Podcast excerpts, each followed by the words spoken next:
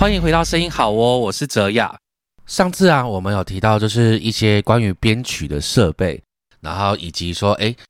再次的深度讨论说，哎，我们会怎么去采买设备跟一些概念。很多呃，我们的呃观众都会好奇说，哎，到底要怎么买？那我会借由访问不同的人来去给大家说，哎，那你可以参考谁的呃购买方式。那这一集的话，我们会主要探讨说，哎，编曲的后续会不会有在一些可以更深入的讨论，然后比较偏是说像呃理念的呃篇章这样子。那我们废话不多说，我们就邀请凯翔。大家收听节目的观众朋友们，大家好，我是凯翔。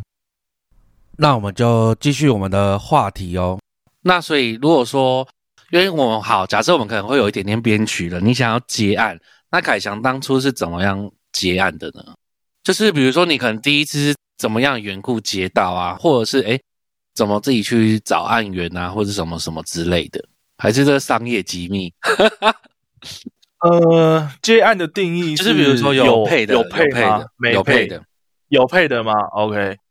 有配的，我是我记得是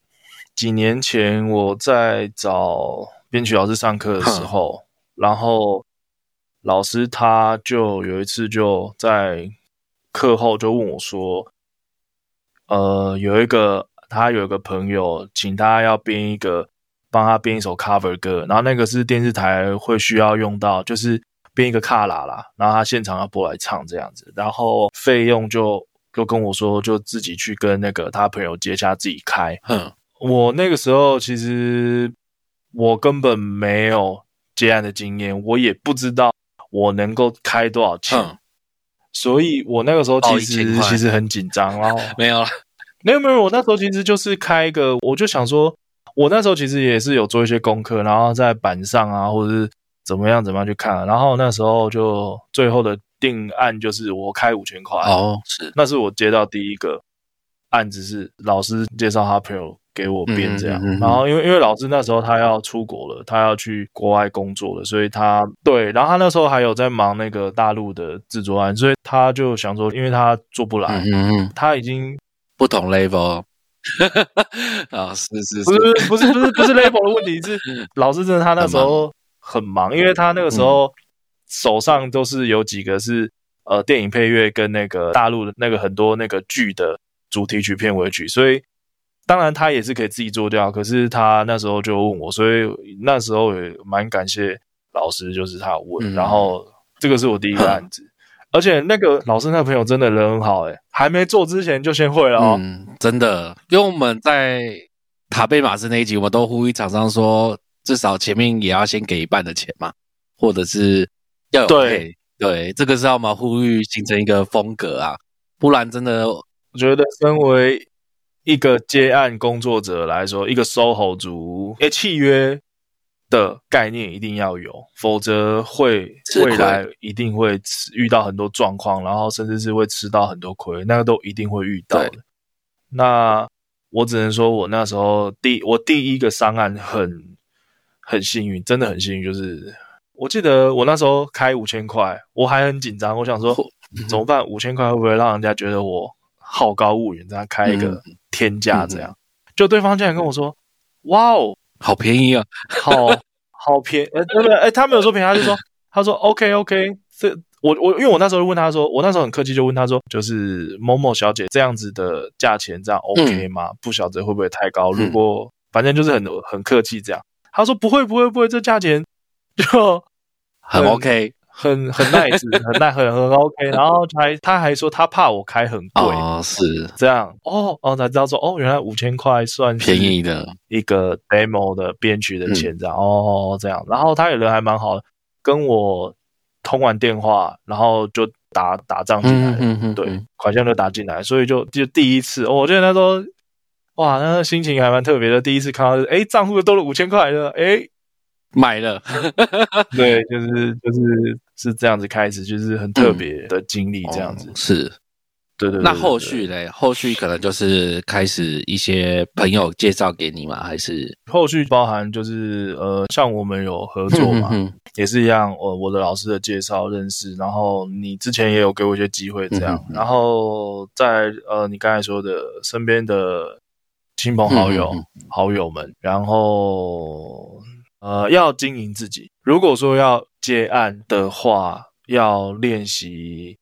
经营自己。不论是社群媒体也好，或者是网站也好，或者是任何，因为现在网络真的太发达了，任何可以去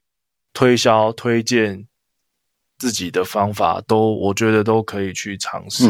让更多的顾客，让更多的人看见自己的能够给予的专业是什么。嗯，我觉得这个会大大的增加自己接到这些案子的机会啦。了解，对对对对对。那所以说，你刚刚说五千块是算开心的事情，那有没有遇过比较让你觉得在接案过程中很不爽的事情？我这个人其实情绪来得快，去得很快。其实我都是针对事情，我不是我不会去针对某某某怎么样，除非他真的是做了什么天理难容事情，但是。有没有遇到不开心的事情、不爽的事情？那个是绝对有。我相信各个行业的专业人士都会遇到这样的状况。那我自己的话，就是遇到，就是我刚才讲的。我觉得在台湾，就我自己观察到了，台湾的音乐产业这个领域里面，尤其是以接案方式的工作者，大家好像在契约文化上的一个养成的习惯，好像没有这么根深蒂固。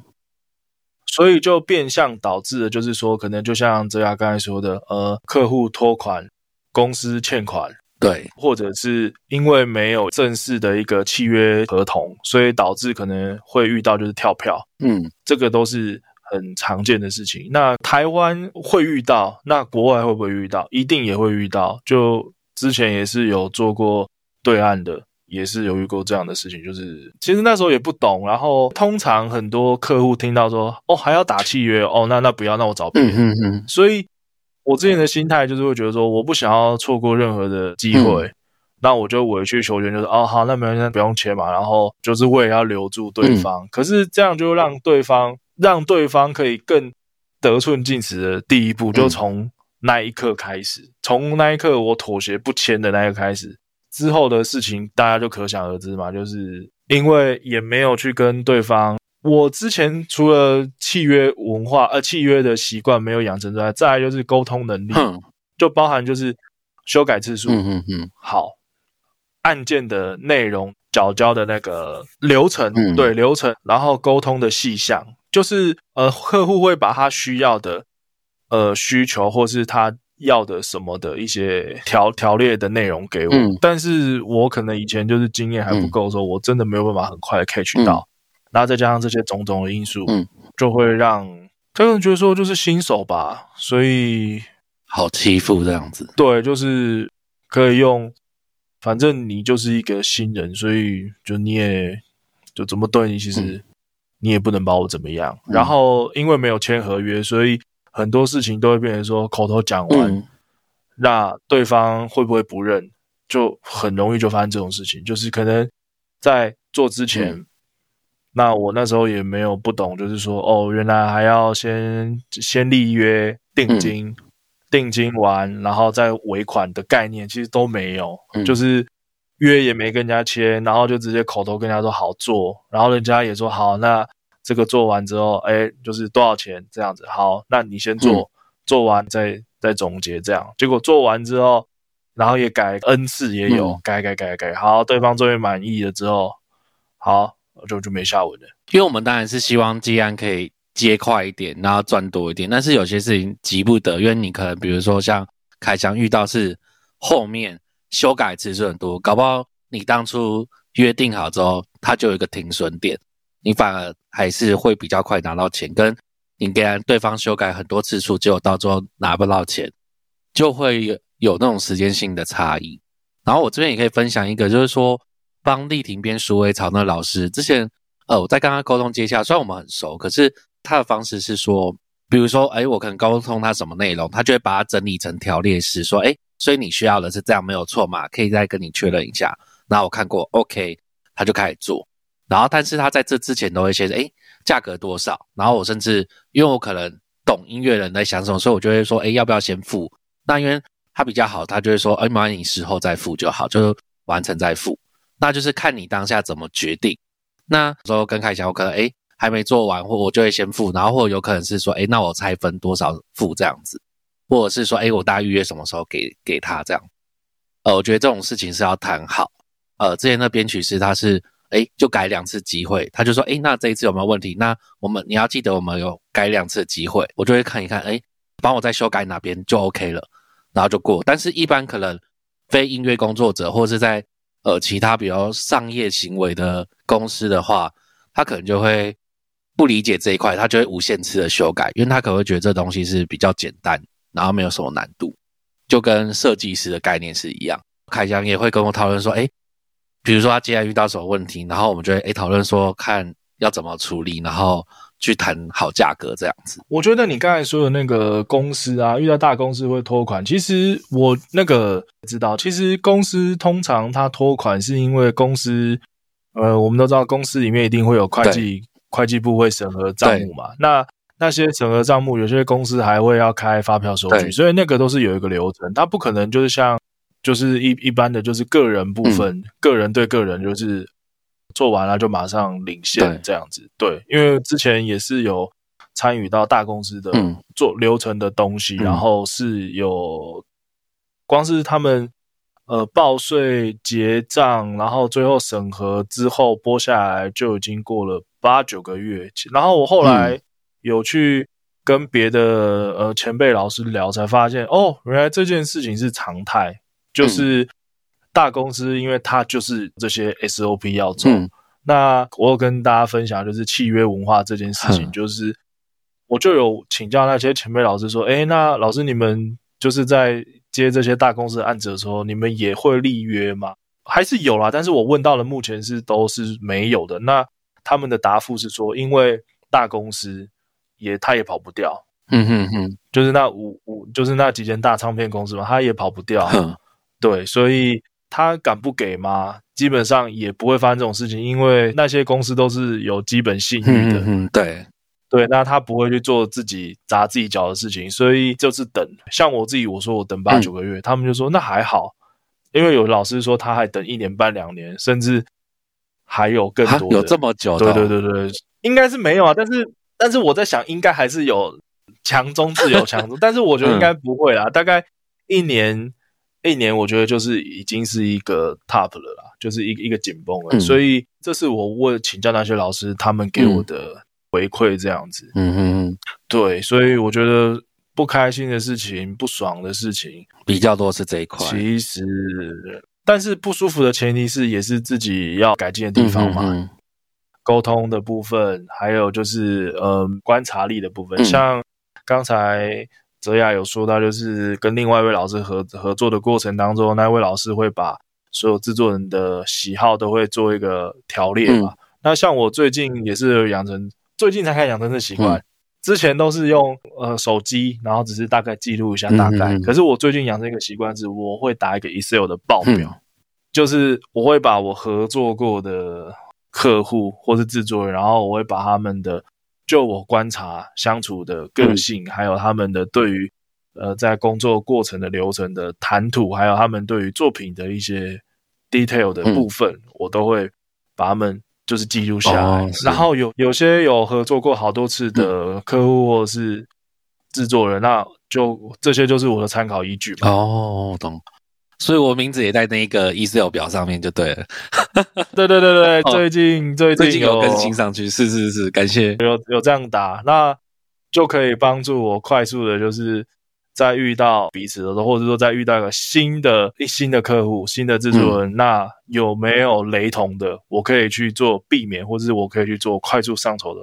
方法。对，这是我最近养成的一个习惯。我相信我这样子去做一个转变，我改变自己嘛。在工作的形形态跟心态都转变之后，我想我可能未来遇到以前的这些不让我不开心的这些事情，或许比例会降低、减少，对，蛮多的。不敢说不遇到，但是我想一定会可以能避就避啦。嗯，对对对对对。那开心的事情当然就是五千块，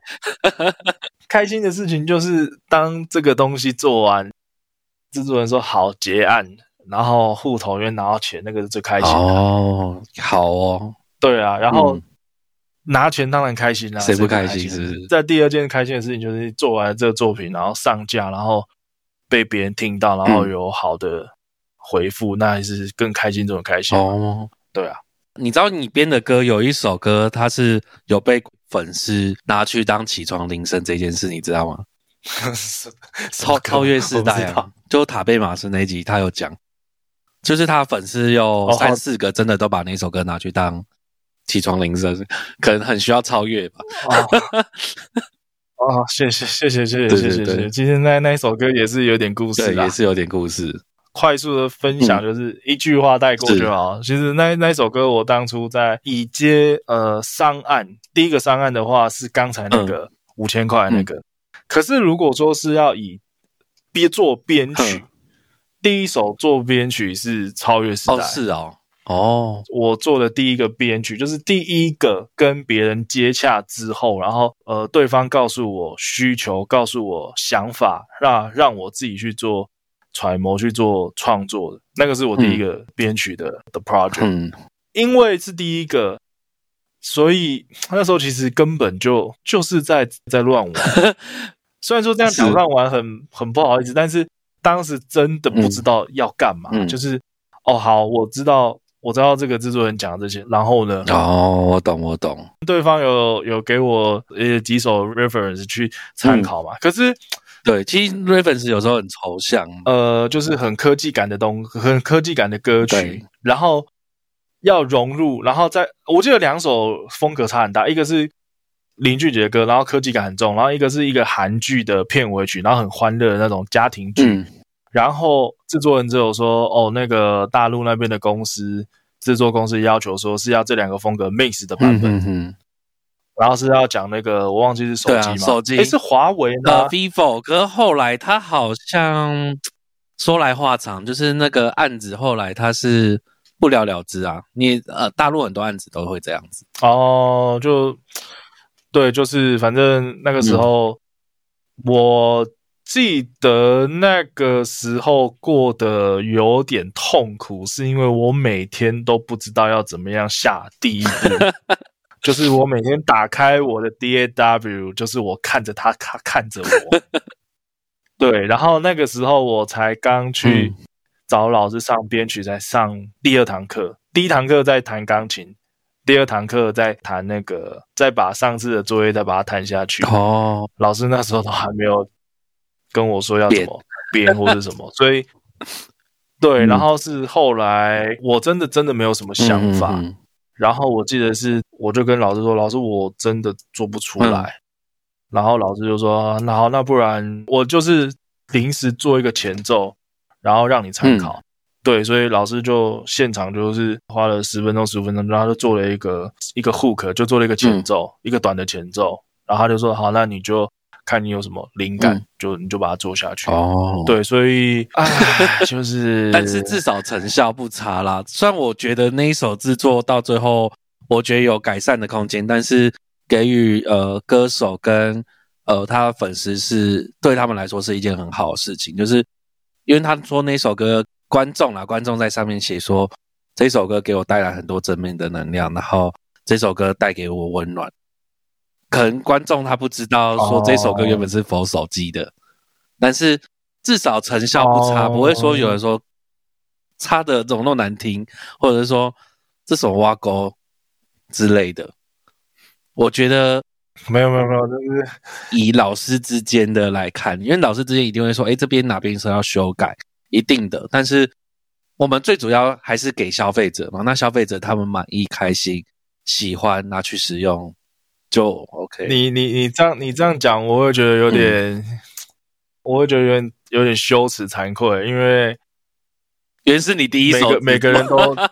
啊，每个人啊都会有呃最一开始出生之毒的就，是不想回顾的故事。就那那那一首就是我第一个，然后竟然还能够让大家有呃刚才讲说正面能量啊、什么叭叭叭，所以我会觉得、呃、我是有点我是有点羞羞愧，因为我当时真的挤爆我的大脑都没想法。像最近丽婷有跟我说，她过年回去一趟，她所有家人亲戚很喜欢《幸福旅途》那一首歌。很喜对对，然欢但是我你知道那时候当初设定，其实我觉得它就是有点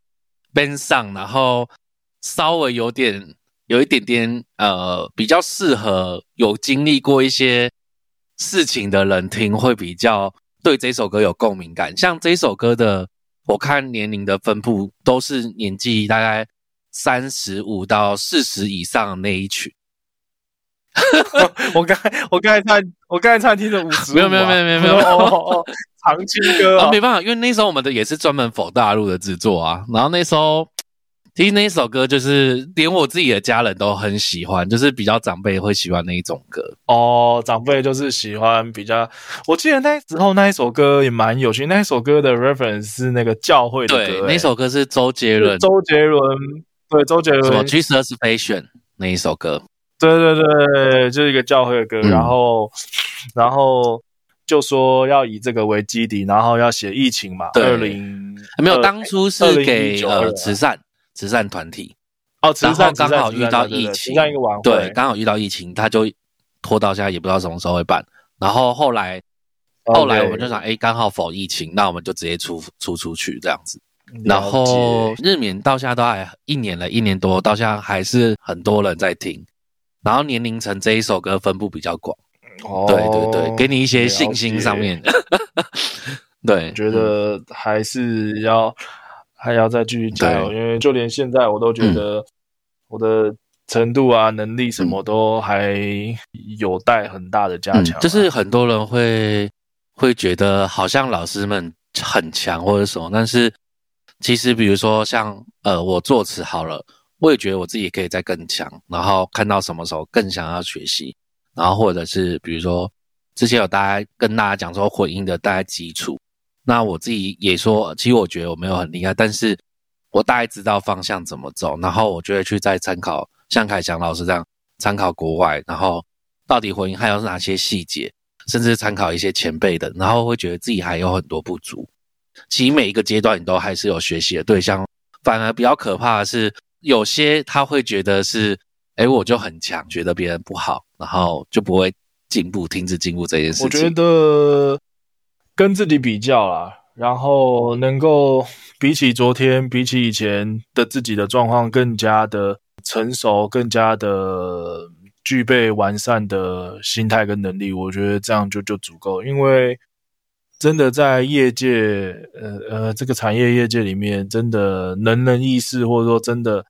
厉害人，真的太多了，数不胜数。那如果说真的要一直保持着与他人比较的心态，其实会过得很辛苦、很累。对，真的是这对样。，那我自己的想法就是，我也希望我在自己今年啊，嗯能够给予自己一些，今年可以再更呃再去完成一些新的目标，甚至是去年有一些可能没有做到好的事情，我可能可以再把它延续，再做得更好。之外，呃，当然基本的能力我是会希望在提升嘛，所以我最近有在考虑去找不同风格的呃编曲老师再去做进修，因为我就是觉得我自己的 know how 的部分，我的专业知识跟能力还是有可以再继续进修的部分。连我自己都想说，今年我还是要再去多多做学习啊。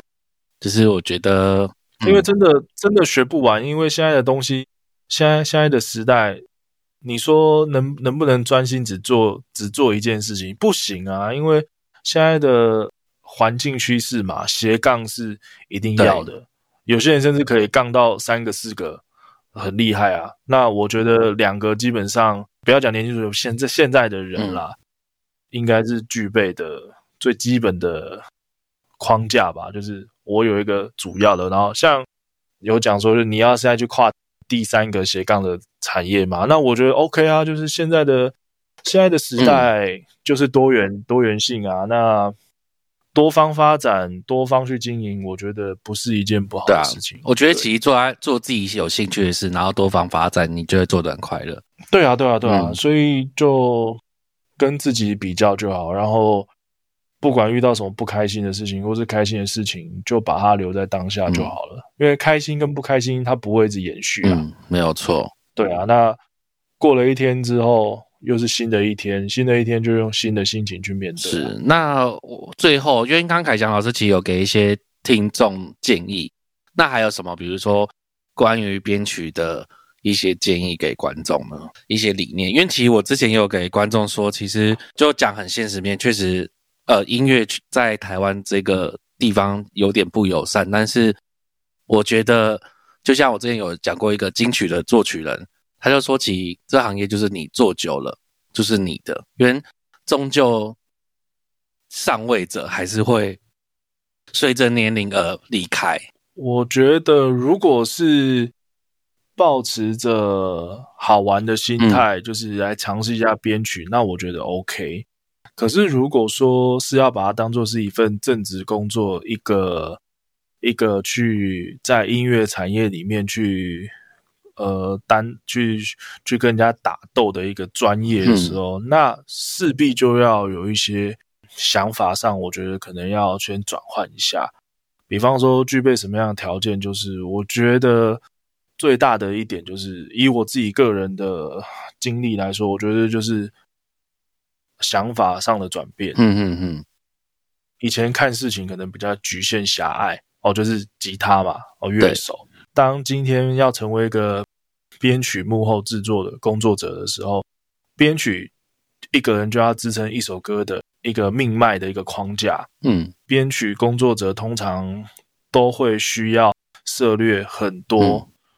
各个多元性的呃音乐的风格、音乐的内容、音乐的思维。它是跟以前的我比较单一向往的乐手，又是一个截然不同的工作领域跟专业。所以我觉得第一件事情，大家可以先调试一下心态。再第二个就是，如果不会乐器那我觉得一定要会去一样会一样乐器是好事。尤其是如果可以把那项乐器发挥到专精，那更是更是好事。对，没有错。我很多学生都会问说，呃，我想学编曲，那我想学编鼓好了，编鼓组，那我要不要去学爵士？其实这个答案，我我是保持着比较保守，但是如果真的要回答的话，我会说其实不用，因为编鼓跟去学打鼓这件事情是两件事情。因为去学打鼓，当然可以更接近、更认识这个乐器的原理跟操作。可是如果说编鼓的话，其实现在的资源很多，不一定要去真的去找老师上课去打那个。对，确实。原理只要懂，然后只要大概知道一下鼓组的一个逻辑，基本上可以在 MIDI 上面做，就可以把它做掉了。对，因为我我自己本身在编鼓，我也是我不会打爵士鼓啊，真鼓我不会打，可是我会我可以编鼓。那我怎么编？就是听歌，大量的聆听音乐是必备的条件，就必备的呃，自己要给自己约束的一个条件啊，每天。大量的聆听歌曲，然后再来就是实作抓歌写谱很重要。呃，听歌抓歌这件事情很多，就是可以培养 sense。我很多学生对，除了培养 sense 之外，再来是听力部分，听力的能力还有写谱的能力。我很多学生都很忽视这一块。其实听歌跟采谱这件这这件事情，如果有养成一个好的习惯，基本上收获就很大很大。很多细节都是在，就是听，对，所以我自己现在是再怎么样忙，我都会告诉自己说，一个礼拜内我一定要抓一首歌，哪怕它就只是一个前奏或是一个间奏，甚至是一一段一个小节也好，我如果喜欢这一首歌，我就抓它；如果不是我擅长的风格，那我就把它听到很熟很熟。这是我自己对自己的嗯。要求了解音乐上面的基一些基础理论基础，才不会辛苦啦，才不会太辛苦。因为做编曲，它是一个讲究效率的工作。很多时候，其实制作人都会说：“哎，或是公司说，哎，那个明天要交，或者后天要交。”嗯，确实。那编曲其实就是在跟时间在做战战斗嘛。就是如果能力越扎实，然后功力越深厚。能够越快速做完，又能够做得精准，这才会是制作人跟公司想要的嘛。嗯，那才能够接到案子嘛。制作人跟那些公司他们的心里其实都有一把高公司高层他们心里都有一把尺，就是我就比方说制作人找我，嗯他心中可能他的标准可能想到啊，反正也没合作过，啊试试看，那我可能先抓个七十八七十分就好。嗯嗯他如果有达到七十分，哦，下次要不要再找他考虑一下？因为至少有达标嘛。那如果连七十分都没有，那就拜拜了那如果说可以做超过七十分的话，啊，比方说我交给他一个八十分的东西，那制作人就会，诶，我只要求七十，可他给我八十的东西，嗯，那下次的话，嗯，我觉得可以再找他试试看。他都有一把尺的对一个度量衡，所以这也是跟各位观众朋友分享，就是说，其实接案就是心，就是一切都是回归到刚才我我一直在强调的是心态。对，今天接了这个案子之后，要用什么样的态度去完成这件事？可能可以敷衍了事，对，确实，那也许就没有下一次。那也可以全力以赴去博取下一次的机会。就就我觉得心态跟能力上的条件，我觉得是是这两项，是这两个层面啊。其实我们之前在访问其他呃网红的话，其实他都很多都是心态的调整呐、就是为什么大家可以慢慢的有一些声量，其实就是其实你心态对，你就会想要培养能力，就会有接着后续的部分，你就会去思考说，哎，该怎么进行，然后该怎么让自己成长。其实我觉得就是其基础的心态你有之后，后续就会顺很多，包含每一次的扩展。对啊，对对对，好，那我们这一集就到这边告一个段落。那我们下一集会比较分享是一些呃编曲的细节，那欢迎大家也可以就是持续关注下一集的部分。那我们现在募集音乐话题中，如果你有什么想知道音乐相关知识，欢迎私讯我们。那感谢你收听声音好哦，呃还没有订阅的朋友，请按下订阅按键，并给我们五星好评。我们会在每周六中午十二点上新的一集。那最新的资讯，请追踪我们的 IG 跟 FB。谢谢大家，然后大家再见，拜拜。一想人面无终了，永夜我曾以为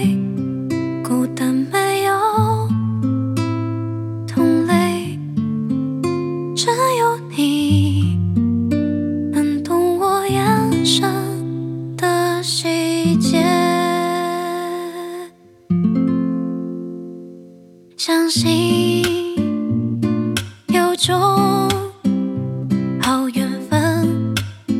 不对等，错的时间与想象值。